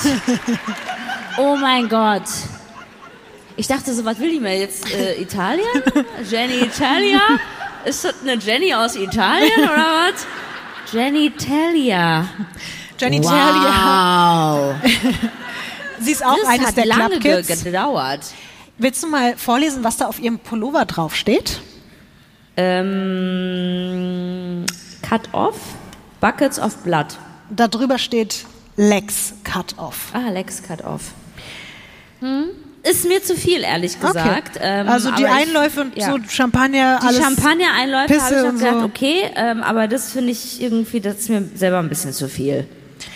Natürlich verbreitet sich auch dieser Flyer in der ganzen Stadt unter den Clubkids und alle haben mega Bock auf diese Party und dieses krasse Thema, weil man natürlich auch jetzt schon weiß, man kann da mit den absurdesten Kostümen und ganz viel Kunstblut überall auftauchen. Was zu diesem Zeitpunkt noch niemand in Betracht zieht. Nur wenige Monate später werden einige der Dinge, die man auf diesem Partyflyer sehen oder lesen kann, tatsächlich Realität. Es wird echtes Blut fließen. Und das wird die Geschichte der Club Kids, die von Michael Alec und die des gesamten New Yorker Nachtlebens für immer verändern. Und das auf die schrecklichste Art und Weise. Buckets of blood, legs cut off. Wir befinden uns jetzt im Jahr 1996. Das Limelight und die Club Kids Bewegung sind eigentlich gerade wirklich auf dem absoluten Höhepunkt. Aber genau deswegen haben der Bürgermeister Rudy Giuliani und seine Behörden den Laden und seine Leute noch mehr auf den Kieker als sowieso schon. Es hat sich nämlich auch in Polizeikreisen rumgesprochen, dass der Club inzwischen eine Art riesiger Drogensupermarkt geworden ist und der Verantwortliche dafür steht fest. Peter Gation, also der Besitzer des Limelight.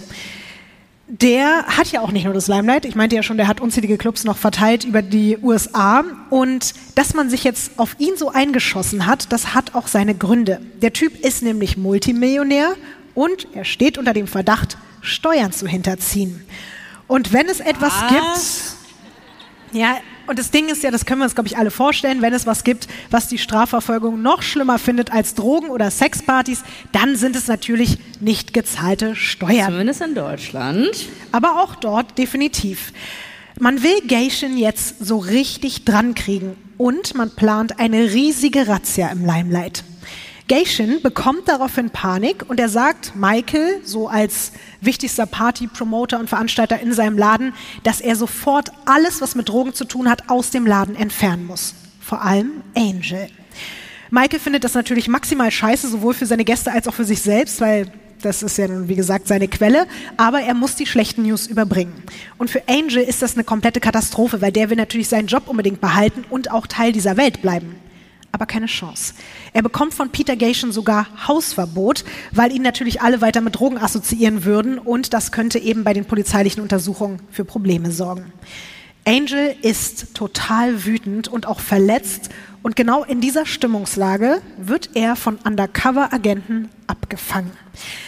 Sie wissen, wer er ist und was er bis vor kurzem noch für eine Rolle im Limelight hatte und sie bieten ihm Straffreiheit an, wenn er gegen Peter Gation aussagt.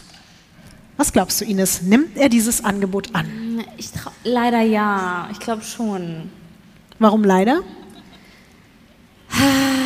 Irgendwie, ich sehe ihn in dieser Rolle als Engel und er ist ja voll drin aufgegangen und ich glaube, er hatte halt auch so einen, wirklich so einen bestimmten Status und wurde krass gefeiert und er hat es sehr geliebt und sehr genossen, weil du auch erzählt hast, wie narzisstisch leider diese ganze Community war, glaube ich, dass er genauso dann auch vielleicht dazu neigt, rachesüchtig zu sein.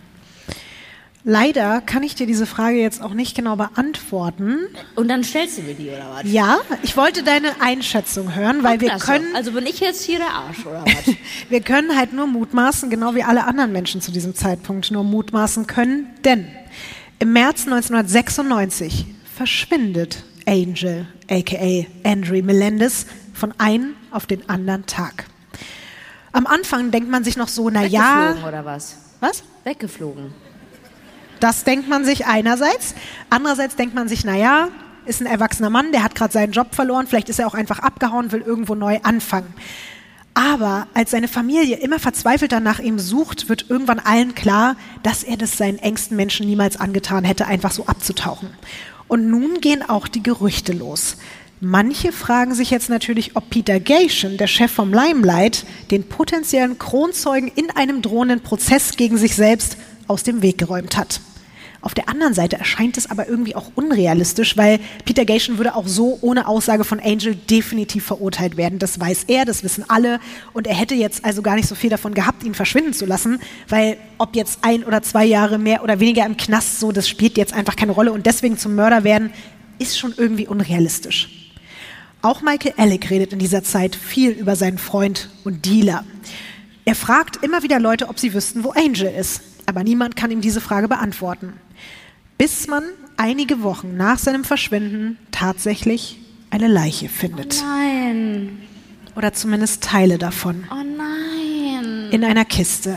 Oh nein. Im Hudson River. Oh nein. Ich fühle mich schlecht. Der Kopf und die Beine sind abgetrennt. Was? Der Schädel weist Verletzungen auf, die auf einen Gegenstand wie einen Hammer schließen lassen. Kommt dir das irgendwie bekannt vor? Ja, wir hatten ja diesen Partyflyer gesehen und das erinnert mich leider daran. Den können wir uns ja nochmal angucken, den Partyflyer. Puh. Auch wenn du ihn nicht so schön fandest, aber da ist er nochmal. Was sehen wir da ganz vorne im Bild? Ein Hammer. Was stand auf dem Pullover drauf? Ähm, abgetrennte Beine. Genau, Legs Cut off. Ja. Genauso wie es jetzt auch in diesem Fall der Fall ist. Das war ja die Einladung zu Michaels Geburtstagsparty, ein paar Monate vor Angels Verschwinden. Von dieser Party gibt es übrigens auch ein Bild von Michael selbst, das darfst du dir gerne angucken.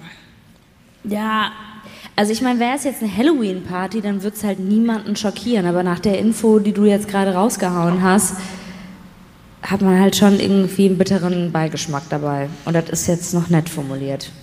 Das da neben ihm, vielleicht kennt sie sogar jemand, ich bin mir auch sicher, dass ihr sie alle eigentlich schon mal irgendwie gesehen habt, das ist Amanda Lepore.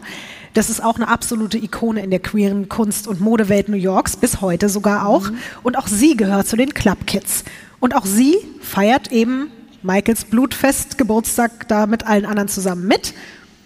Viele Leute erzählen später, dass Michael das Motto des Abends doch ganz schön doll gefühlt haben soll. Er soll an dem Abend auch immer wieder so aus Spaß von einer Art Club Kids Killer fantasiert haben und seine Gäste in Smalltalks über das Zerstückeln von Leichen verwickelt haben.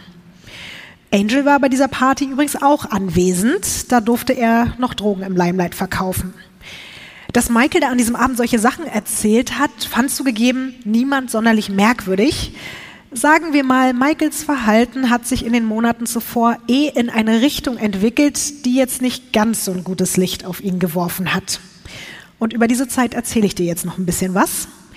Nachdem Michael dann auch noch angefangen hat, Rohhypnol zu konsumieren, das ist übrigens das, woran auch unter anderem Michael Jackson gestorben ist, und das in Konstellation mit seinem eh schon krassen Kokain- und Ketaminkonsum wird aus dem Partymacher Schritt für Schritt das Partymonster. Inspiriert von seinen Urinpartys fängt er an, anderen Leuten in ihre Getränke zu pissen. Michael pisst nicht nur einfach in irgendwelche Getränke, sondern in Bierflaschen rein, die er dann als Freigetränke an die Gäste verteilt, ungefragt und ohne, dass die das mitbekommen. Wie ohne, dass die das mitbekommen? Na, der, also der pisst also da ich meine, rein, amerikanisches schüttelt. Bier ist nicht geil, aber das muss man doch mitbekommen, oder? Naja, also sie haben es auf jeden Fall vorher nicht mitbekommen, trinken das. Manche sind auch schon so besoffen oder drauf, dass sie es vielleicht auch so nicht mitbekommen. Und noch eine kleine Side-Information. Er hat da, by the way, gerade Hepatitis. Und das ist ihm auch bewusst. Information. Ich will nur sagen, also es ist ihm bewusst und er weiß auch, was passieren kann, wenn er da in irgendwelche Getränke rein uriniert. Und manchmal, wenn ihm langweilig ist, dann stellt er sich auf die Empore der ehemaligen Kirche und pisst von da auf die Leute runter, die da unten in diesem Club tanzen und eigentlich nicht unbedingt jetzt irgendwie Bock auf Golden Shower hatten, sondern eigentlich nur Spaß haben wollen und er stellt sich dahin, einfach weil er es kann. Also ich hatte, als du gesagt hast, Kirche entweiht, irgendwie eine andere Vorstellung. Das ist schon ziemlich heftig. Es gibt auch ein Zitat von ihm dazu, das lese ich dir mal vor. Habe ich in Getränke gepinkelt? Klar, ständig. Das war sowas wie eine Performance. Es haben 50 Leute zugesehen und dann war das halt wie eine Show. Und ich habe gedacht, wenn sie mich nicht aufhalten, dann würde es schon in Ordnung sein. Und irgendwann habe ich gedacht, das ist etwas, was die Leute von mir erwarten. Und wenn ich das nicht mehr mache, dann hören sie auf zu sagen, wie lustig ich bin. Und dann kommen sie nicht mehr zu meinen Partys. Du siehst ein bisschen Das ist schockiert kein aus. Argument, ehrlich gesagt, finde ich. Nee, sehe ich jetzt auch nicht so als Argument. Also ansonsten wirft er auch gerne mal 100-Dollar-Scheine auf die überfüllte Das Tanzfläche. ist ein Argument, zu einer Party zu kommen. Aber Ines, er macht das nicht, weil er irgendwie Almosen vergeben will und Bock hat, den Leuten Geld zu geben, sondern weil er dabei zugucken will, wie die Leute wie Tiere auf dem Boden rumkriechen und sich um das Geld kloppen. Ist es denn so, dass er auch sehr reich geworden ist und Ja. dass es ihm scheißegal ist und dass er das so ausnutzt und das so belächelt und sich das anguckt, wie so, weiß nicht, damals irgendwie Voll. die, die, die Kämpfe, wo Menschen gegen Tiere irgendwie kämpfen mussten und einfach so sich daran ergötzt hat? Ja, genau so. Und es hat ihn unterhalten einfach. Hat ihm einfach Spaß gemacht in dem Moment. Manchmal schmeißt er sich auch von der Bühne in die Menge rein, während die auch gerade einfach ausgelassen feiern und einfach nur, damit er die dann zu Boden reißt und so tut, als wäre das aus Versehen gewesen. Und manchmal boxt er die dabei auch richtig um und so, einfach weil er ein bisschen Action haben will. Und das bekommen natürlich auch immer mehr Leute mit und denken sich, was geht da ab bei ihm? Naja, okay, ist halt irgendwie Michael Alec. Und was er jetzt auch gerne macht, ist, Leute anzuspucken. Mal in ihre Drinks, mal ins Gesicht oder direkt in den Mund, während die gerade nichts ahnen mit ihm reden. Angestellte. Aber, aber er spuckt den. Also, ich weiß nicht, kennst du den Moment, wenn man sich so unterhält und dann kommt so ein kleiner, kleiner Spucker, kommt so aufs Gesicht und du merkst, die Person hat es nicht extra gemeint, aber du bist so. ja, ich kenne das leider zu so ein gut. ja. Mini-Spucki, weißt du, so irgendwo, oder das Schlimmste ist, wenn es so die Lippe trifft. Und du bist so, wann ist der Moment, wo ich es wegwischen kann? Und die andere Person fühlt sich, weil man versucht trotzdem noch nett zu sein, obwohl man angespuckt wurde. Und das finde ich schon schlimm. Aber man unterhält sich einfach nett und sagt so, ja, äh, hier, krasses Wochenende und er macht oder was? Oh, das Geräusch war zu real gerade, aber ja, genau so. Also genau so kann man sich das vorstellen. Genau so ist es wirklich. Und er macht es bei Angestellten, bei Freunden, bei Partygästen, bei Touris. Niemand ist vor ihm sicher. Aber Michael dreht jetzt einfach wirklich komplett am Rad so doll, dass er zwischenzeitlich auch mit einer Überdosis im Krankenhaus landet. Und als er wiederkommt, lädt er zur Feier des Tages hunderte Gäste zu einem Buffet in ein Hinterzimmer vom Limelight ein. Was ist das Buffet? Ja, das wollte ich dir gerade sagen, Ines. Der Großteil des Essens besteht aus Katzenfutter. Und auch da ist es wieder so, viele bekommen teilweise auch nicht mal mit, nachdem sie davon gegessen haben, dass das Katzenfutter ist, weil die einfach zu drauf sind. Und Michael auch genau das so ein bisschen provozieren will, von wegen, ach, ihr kriegt doch eh alle nichts mit, so, ich gebe euch Katzenfutter zu essen und ihr bedankt euch noch dafür. So, das ist der Modus gerade. Ja. Michael ist komplett außer Kontrolle, tagelang am Stück zugedröhnt und wach und der schmiedet nebenbei absolut gestörte, ich nenne es jetzt mal Geschäftspläne, wie zum Beispiel junge ostdeutsche Männer, die im Zuge des Mauerfalls gerade irgendwie orientierungslos sind, unter falschem Vorwand in die USA zu locken oder einfach direkt zu verschleppen und sie dann für viel Geld als Hausdiener an reiche New Yorker zu verkaufen. Es ist schon so abgründig und fürchterlich und das Krasse ist auch, er wollte das wirklich durchziehen und das ist einfach nur an organisatorischen Gründen gescheitert. Ah, zum Glück. Sonst hätte er einfach so einen Menschenhändlerring aufgezogen mit, also hauptsächlich glaube ich war das auch, er hat es auf Berliner, junge Berliner Männer abgesehen, die er gerne als Hausdiener versklaven wollte. Und dann kommt der 17.03.1996. Das ist der Tag, an dem Angel verschwindet. Und der Tag, der eben alles verändern wird. Es ist ein Sonntagmorgen um 10 Uhr. Michael Alec ist seit Donnerstag wach. Und zusammen mit seinem Mitbewohner Freeze hat er in den letzten drei Tagen ohne Pause Crystal Meth, Koks, Heroin, Ketamin und Rohypnol zu sich genommen. Und dann klingelt es an der Tür. Dort steht Angel. Und Angel will Geld. Es ist nämlich so, dass Michael sich die ganze Zeit von Angel mit Stoff versorgen lassen hat, ohne ihn dafür zu bezahlen. In seiner Logik war das so, ey, ich bin doch hier der Partykönig und alleine deswegen sollte ich das Zeug einfach umsonst bekommen. Aber gleichzeitig denkt er sich auch so, ja, ohne mich hätte Angel ja sowieso keinen Job und würde gar kein Geld verdienen. Also soll er dankbar sein und die Schnauze halten und mir halt umsonst Drogen geben. Aber der Punkt ist, Michael konsumiert mittlerweile so viel, dass das für Angel immer mehr zum Minusgeschäft wird. Und als er dann auch noch im Limelight gefeuert wird, fährt er zu Michaels Apartment und verlangt nach einer Entschädigung. Das, was dann passiert, das lässt sich nur noch in Teilen rekonstruieren.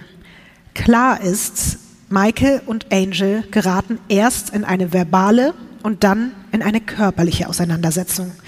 Die eskaliert so doll, dass Michael irgendwann seinen Mitbewohner Freeze im Nebenraum ruft und immer wieder sagt, bitte komm her, komm her, komm her. Und er fordert ihn dann auf, dass die beiden zusammen Angel überwältigen. Sie schlagen mit einem Hammer auf seinen Kopf ein. Er fällt auf den Boden, aber lebt noch. Freeze hält ihn fest und Michael drückt ihm ein Pullover aufs Gesicht, so lange, bis er sich dann nicht mehr bewegt. Sein Mitbewohner sagt später, nachdem er den Raum verlassen hat und dann nochmal an Michaels Zimmer vorbeigekommen ist, sieht er, wie Michael Angel erst was spritzt und ihm dann noch was von dem gleichen Zeug in den Mund kippt. und den dann mit Klebeband zuklebt. Es heißt, dass es Reinigungsmittel war. Oh mein Gott. Und während all das passiert, ist übrigens noch eine weitere Person in der Wohnung. Es gibt Gerüchte, dass man später versucht hat, das mit einem Haufen Geld zu vertuschen, damit das nicht in den Medien landet.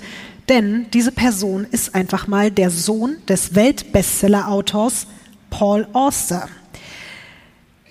Der bestreitet allerdings, irgendwas mitbekommen zu haben, aber man muss einfach sagen, nebenan wurde einfach gerade jemand umgebracht und der sagt, er hat nichts gehört, nichts gesehen. Einige Stunden später sind sich Michael und sein Mitbewohner dann nicht mehr ganz so sicher, ob jetzt Angel wirklich tot ist oder nicht. Und ich weiß, es ist jetzt ein bisschen eine makabere Frage, aber eigentlich auch eine total leichte Frage. Was würdest du tun, um zu überprüfen, ob jemand noch lebt oder nicht? Pulsschlagader irgendwie. Testen. Pulsschlagader, ah, klar. Puls, Halsschlag, Pulsschlagader würde ich. Die halt weltbekannte. Pulsschlagader, Genau. na klar. Die machen es ein bisschen anders. Halsschlagader. Den Puls testen. Richtig. Guter Ansatz. Leute, also jetzt. Die machen es ein bisschen anders. Die stecken seinen Kopf unter Wasser, Ah ja. um zu gucken, ob da Luftblasen rauskommen. In der Toilette? Ja, im Waschbecken, aber Überraschung, es kommen keine Luftblasen mehr. Alec und sein Kumpel Freeze müssen sich jetzt also überlegen, was sie mit der Leiche in ihrer Wohnung anstellen sollen. Beide haben aber weder die körperlichen noch geistigen Kapazitäten nach vier Tagen, fünf Tagen wach, um den richtigen Plan zu machen. Also ziehen sie den Toten erstmal aus und packen ihn in die Badewanne. Über seinen Körper schütten sie mehrere Tüten Eiswürfel. Was glaubst du, machen sie dann? Also äh, Eiswürfel heißt irgendwie konservieren. Mhm. Ich dachte, sie würden ihn auflösen irgendwie in der Badewanne. Das Typische, was irgendwie so Leute machen. Deswegen keine Ahnung, Lotti. Bitte nicht, dass irgendwelche Drinks aus ihm noch gemacht werden. Das Nein. kenne ich jetzt nicht. Nein, es ging jetzt eher darum, sie haben ihn jetzt erstmal konserviert im Sinne von hier Eiswürfel drüber, weil keine Kapazitäten, aber das, was sie jetzt machen, ist, sie nehmen Koks und Ketamin, alles, was sie bei ihm finden können. Die setzen sich da jetzt einfach ins Wohnzimmer, rauben ihn quasi auch noch aus, nehmen alles, was sie da irgendwie in seinen Taschen finden können und dann gehen sie feiern. Und lassen ihn in der Badewanne. Richtig. Eiswürfeln. Richtig. Sie bleiben jetzt tagelang weg, weil ihnen ja schon irgendwie ein bisschen bewusst ist, dass da irgendwas Stranges in ihrer Wohnung passiert ist, aber die sind halt so unzurechnungsfähig und so drauf und so drüber, dass denen das auch erst wieder richtig bewusst wird, als sie die Wohnung nach ein paar Tagen wieder betreten und denen da schon der erste Verwesungsgeruch in die Nase kommt. Und das ist kein Spaß jetzt. Um den Geruch zu übertünchen, spritzen sie Calvin Klein Eternity über die Leiche. Kate Moss, oder? Hat die Werbung gemacht damals. Äh, weiß ich nicht, aber Calvin Klein Eternity. Ah ja. Ist es dir bewusst? Ja. Wie absurd ist es bitte? Also ich fand es eh schon absurd, aber jetzt noch Eternity. Und nachdem ein sie das stinkiger Geruch, muss man sagen. Man weiß nicht, was besser ist, ne? In dem Moment. und nachdem sie das gemacht haben, gehen sie wieder feiern. Und jetzt fängt Michael Alec an, in seinem Rausch allen möglichen Leuten zu erzählen, dass er in seiner Wohnung eine Leiche liegen hätte. Und Also niemand So cool oder wie? Erzählt es einfach so, wie er auf der Party von irgendeinem Clubkids-Killer geredet hat und vom Zerstückeln, sagt er Leuten so, hey, ich habe übrigens eine Leiche in meiner Wohnung und die, die lachen dann einfach, Ja, weil sie denken, das ist ein Scherz und Ja, dann lacht er natürlich. auch und dann sagt er Spaß und dann fragen manchmal Leute nach so, war das jetzt, hast du es ernst gemeint? Nee, nee, war ein Spaß. Ja doch, ich habe eine Leiche. Nee, Spaß. Nee, doch nicht. Nee, Spaß. So teilweise wirklich. Und Michael selbst weiß einfach immer noch nicht, was er auch mit der Leiche machen soll. Weder er noch Freeze wollen sich darum kümmern. Und da die beiden noch ein zweites Badezimmer haben, schütten sie einfach noch mehr Eis und Chlor in die Badewanne rein, verriegeln Chlor? die Tür, ja, Chlor und das soll halt auch konservieren. Dann verriegeln sie die Tür und benutzen ab jetzt nur noch das andere Badezimmer. Sie lassen jetzt sogar wieder Leute in ihre Wohnung. Dieser James St. James, den ich dir gezeigt habe, der ist zum Beispiel einen ganzen Abend da. Die beiden saufen und ballern und James St. James fragt irgendwann, was das für ein merkwürdiger Gestank ist. Und Michael sagt dann, ja, das ist nur der Abfluss. Und James St. James denkt sich halt auch nichts weiter dabei. Und die trinken irgendwie bis 11 Uhr morgens und über das abgeschlossene Bad wundert der sich auch nicht. Seit neun Tagen liegt jetzt dort die Leiche in der Wanne und der Gestank wird immer unerträglicher. Die beiden sind sich jetzt einig, sie müssen sie jetzt loswerden. Aber sie wissen, man bekommt die nicht in einem Stück aus der Wohnung. Sie diskutieren jetzt also, wer sich um das Zerteilen kümmern soll. Michael lässt sich dann auf einen Deal ein. Schnick, schnack, schnuck. Nee, ist ein bisschen weniger nett. Für zehn Beutel Heroin übernimmt er den Job. Das ist der Deal. Was ist denn 10 Beutel Heroin? Ja, keine Ahnung. Also es ist sehr, sehr viel auf jeden Fall. Sehr, sehr viel. Freeze willigt dann ein, kauft eine Säge, kauft Beile, kauft Messer und dann macht sich Michael an die Arbeit. Als er fertig ist, wickeln sie die Einzelteile in Plastiktüten. Jetzt wissen sie aber immer noch nicht genau, wohin damit, also entscheiden sie sich erstmal wieder fürs Saufen und fürs Koksen. Mhm. Und genau an dem Abend kommt ein anderes Clubkid namens Astro zu Besuch. Der ist auch super eng mit Michael Alec. Und der erzählt von diesem Moment später in einem Interview. Da hören wir mal rein. I remember being at Michael's and like setting a cocktail down on this box and Michael was wearing Angel's boots, right, like I am with my legs crossed and sitting in front of me and, and wearing Angel's boots saying, Astro, who's missing? Who's missing, Astro? And I was like, I don't know, Michael, but what is that stench in this house? And the box that my cocktail was sitting on was Angel's body.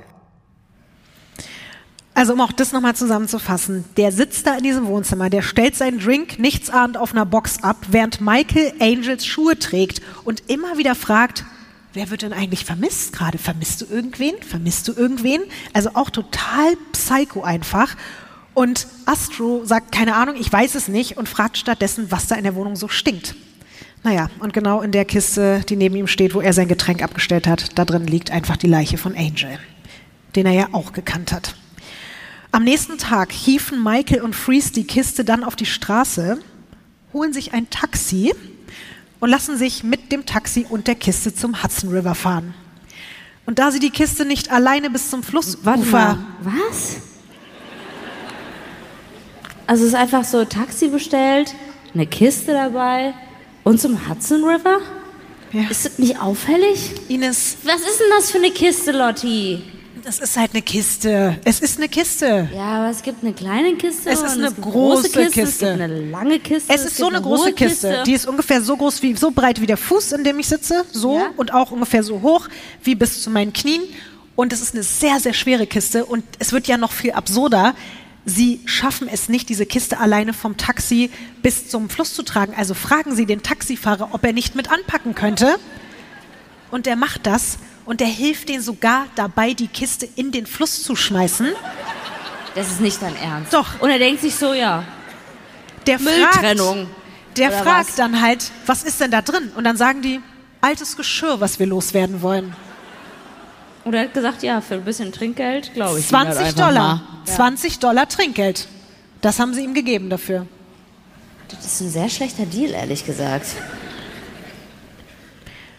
22 Kilometer weiter und ein paar Wochen später taucht dann diese Kiste wieder auf. Es dauert aber Monate, bis Angel wirklich identifiziert werden kann. Und genau in dieser Zeit wird es Michael Alex neues Hobby, halb New York zu erzählen, dass er jemanden umgebracht hat alle munkeln jetzt natürlich, dass es um Angel geht, weil langsam ist man schon so ein bisschen so, der redet ein bisschen zu oft von Leichen und jetzt ist auch noch eine Leiche gefunden worden, Angel ist weg. Langsam fängt man schon an, das auch ein bisschen ernster zu nehmen.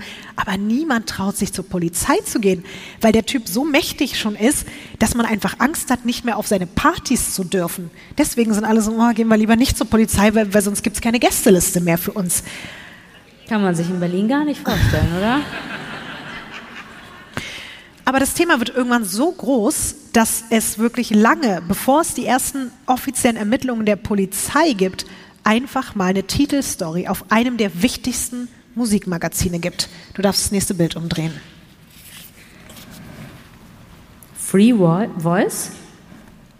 Das ist jetzt uninteressant, so heißt, so heißt einfach nur das Magazin. Lies Aha. doch mal vor, wie der Titel ist und was da unten links steht. A Murder in Clubland? Fragezeichen oder Question Mark natürlich in Englisch. ähm, Toll. some say promoter Michael Alec killed the angel Melendez. Habe ich das richtig Ja. ausgesprochen? Some say it's, it's a hoax. Frank Owen investigates page 29. Also, man mutmaßt jetzt nicht nur darüber, gab es da einen Mord und war Michael Alec der Mörder, sondern es gibt auch Leute, die sich einfach fragen, ob das nur eine Inszenierung vielleicht ist, sogar von Michael Alec selbst, einfach nur ein riesengroßer Marketing-Gag. Aber wie wir wissen, war es das leider nicht. Und auch Michael weiß das. Aber er verhält sich weiterhin so strange, dass die gesamte Clubwelt denkt, das wäre einfach alles ein großer Scherz. Er taucht zum Beispiel einmal mit dem riesengroßen Wort auf der Stirn guilty auf. Also schuldig. Damit kommt er in den Club und genau zu dieser Zeit, wo so rumspekuliert wird. Was glaubst du, passiert denn nach dieser öffentlichen Spekulation darüber, dass Michael jemanden umgebracht haben soll? Also äh, während er mit Guilty auf der Stirn feiern geht, ich glaube, er wird tatsächlich dafür gefeiert. Und die Leute sagen, ah, witzig, geile Inszenierung, mega, du bist eine Legende. Ich meinte jetzt aber auch so Konsequenzen im Sinne von polizeilich. Ach so, ja, da Juristisch. äh, nichts. Gar nichts. Ja. Die New Yorker Behörden sind nämlich weiterhin viel zu sehr daran interessiert, gegen den bösen Steuerbetrüger Peter Gation auszusagen, also dass Michael gegen Peter Gation aussagen soll. Und das interessiert die halt sehr viel mehr als ein toter Drogendealer.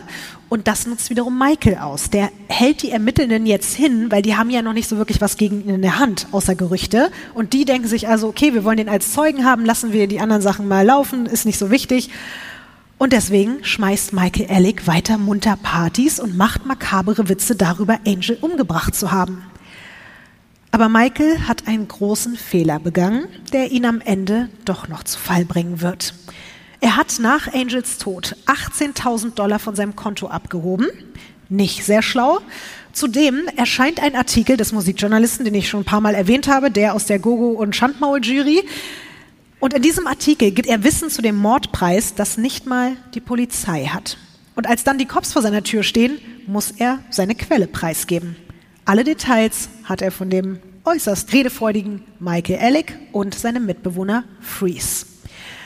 Am 5. Dezember 1996 werden Freeze und Michael Alec verhaftet. Sie behaupten beide, es wäre Notwehr gewesen. Und sie hätten nur nicht die Polizei gerufen, weil sie nicht den Ruf und die Jobs der Club Kids gefährden wollten.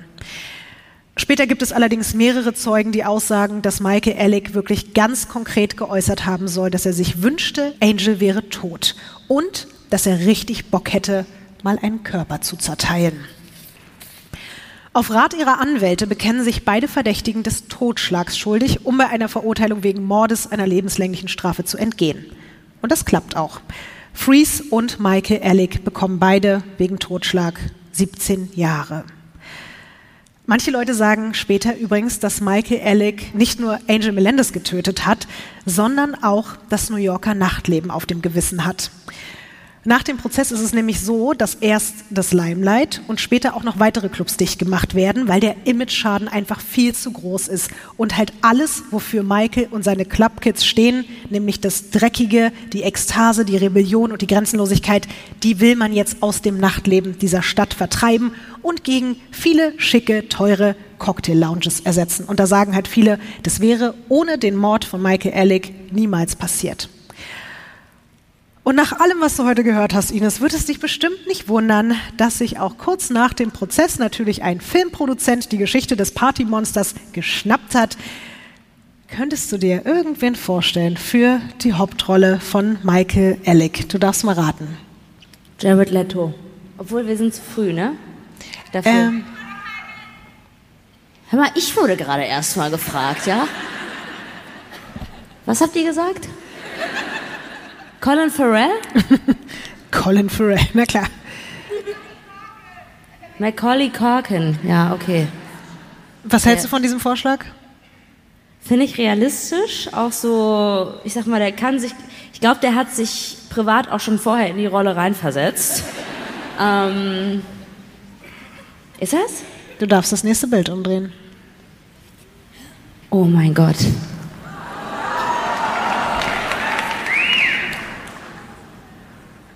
Seth Green? Ja. Den habe ich gar nicht erkannt. Und guck mal, wer da noch auf der Liste steht. Marilyn Manson, verdammte war klar, Scheiße. ne?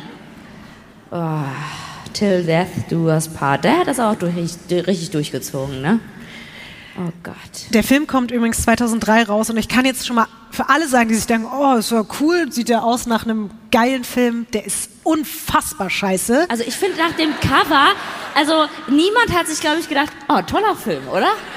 Weiß ich nicht, fand das jetzt jetzt, also das Cover finde ich jetzt nicht so schlecht. Ich finde es schlecht. Okay, selbst Michael Ellick sagt dann später, dass es ein unfassbarer Kackfilm ist und die schauspielerische Leistung extrem beschissen ist, denn 2014 hat er seine komplette Strafe offiziell abgesessen. Was glaubst du, ist denn das Erste, was er so als freier Mensch macht? Party? Nachdem er wirklich von jubelnden Fans vorm Knast empfangen wird, trifft er sich mit seinen... Wirklich? Wirklich? Aber wer? Das sind teilweise noch Leute von früher, aus der alten Gang sozusagen, und aber auch Leute, die einfach von außen hin eben schon immer Fans von ihm waren und das auch weitergeblieben sind, während er im Knast war. Und nur darauf gewartet haben, dass der endlich aus dem Die Knast Enten, kommt. oder? Die Enten, die Ja. Bären, die Schweine, Ja. die alle, also alle sind da. Und dann trifft er sich eben vor allen Dingen mit seinem ehemals besten Freund James St. James und die beiden gehen zusammen in New York feiern. In den Jahren nach seiner Haft malt er und, wie es sich ja auch in der Weird Crimes Geschichte für einen ordentlichen Kriminellen gehört, er startet auch noch einen eigenen YouTube-Kanal, auf dem er sogar auch über den Mord redet. Das habe ich jetzt hier aber bewusst weggelassen, weil das ist wirklich echt auch einfach absurd und Überraschung. Was auch noch ganz viele andere Weird Crimes Charaktere ja gerne bei uns machen, er macht Musik. Und weil wir heute auch so viel über Musik geredet haben, gibt es jetzt hier noch einen kleinen Vor nicht Vorgeschmack, es gibt einen kleinen, es gibt einen kleinen Eindruck von Michael Alec als Sänger.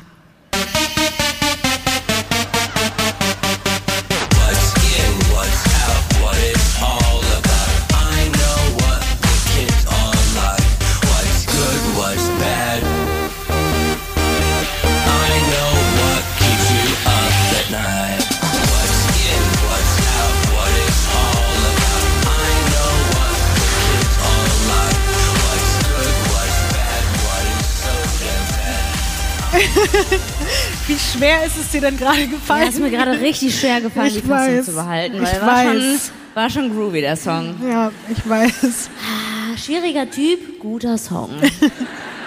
also, geht zu guter Song, hat auf jeden Fall gereicht, Frau Promille irgendwie Spaß zu haben.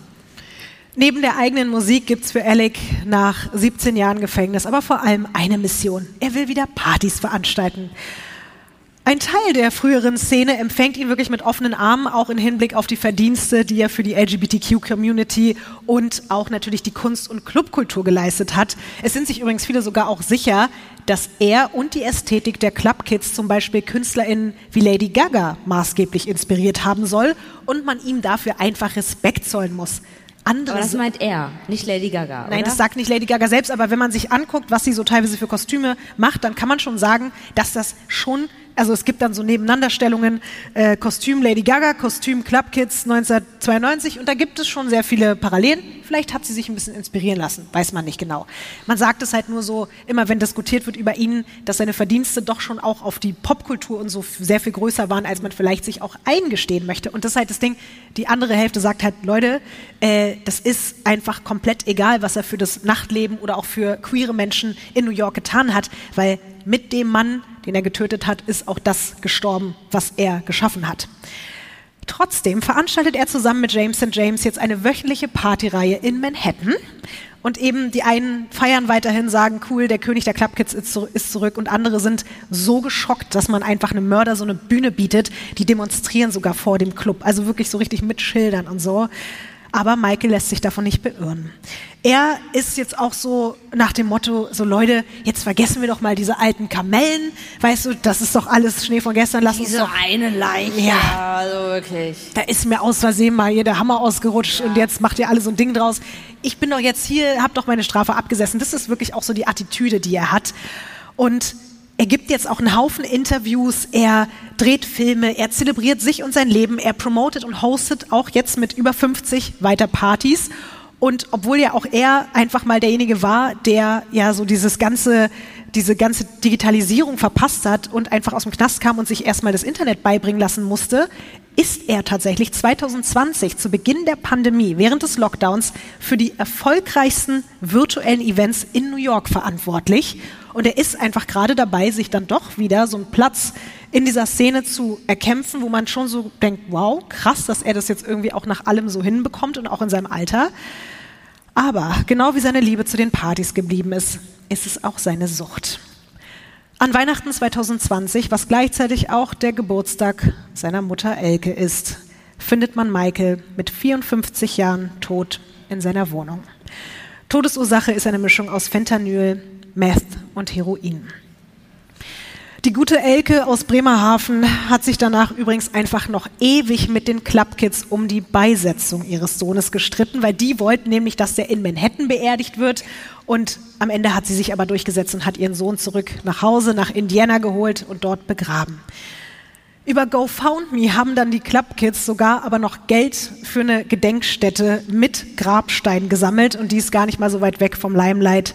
Also wer mal in New York ist, der kann sich das ja mal angucken, wenn ihr das möchtet, muss man aber auch nicht.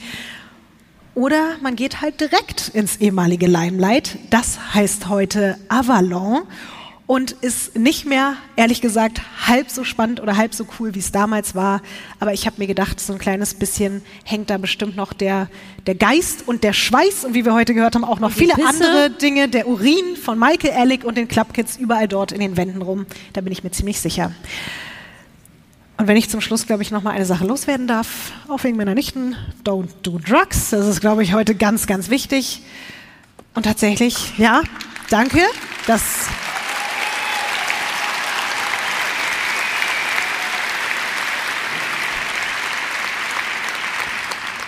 Ines, das war die Geschichte vom Partymonster, aka dem Club Kids Killer.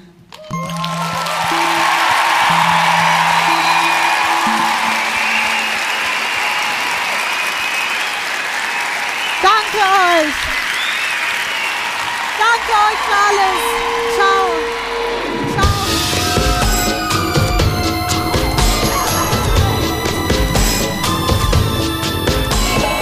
Crimes ist ein Studio Womans Original nach einer Schnapsidee von Visavi und Ines Agnoli. Skript und Recherche Visavi. Executive Producer Konstantin Seidenstücker. Produktion und Redaktion Sarah Omar.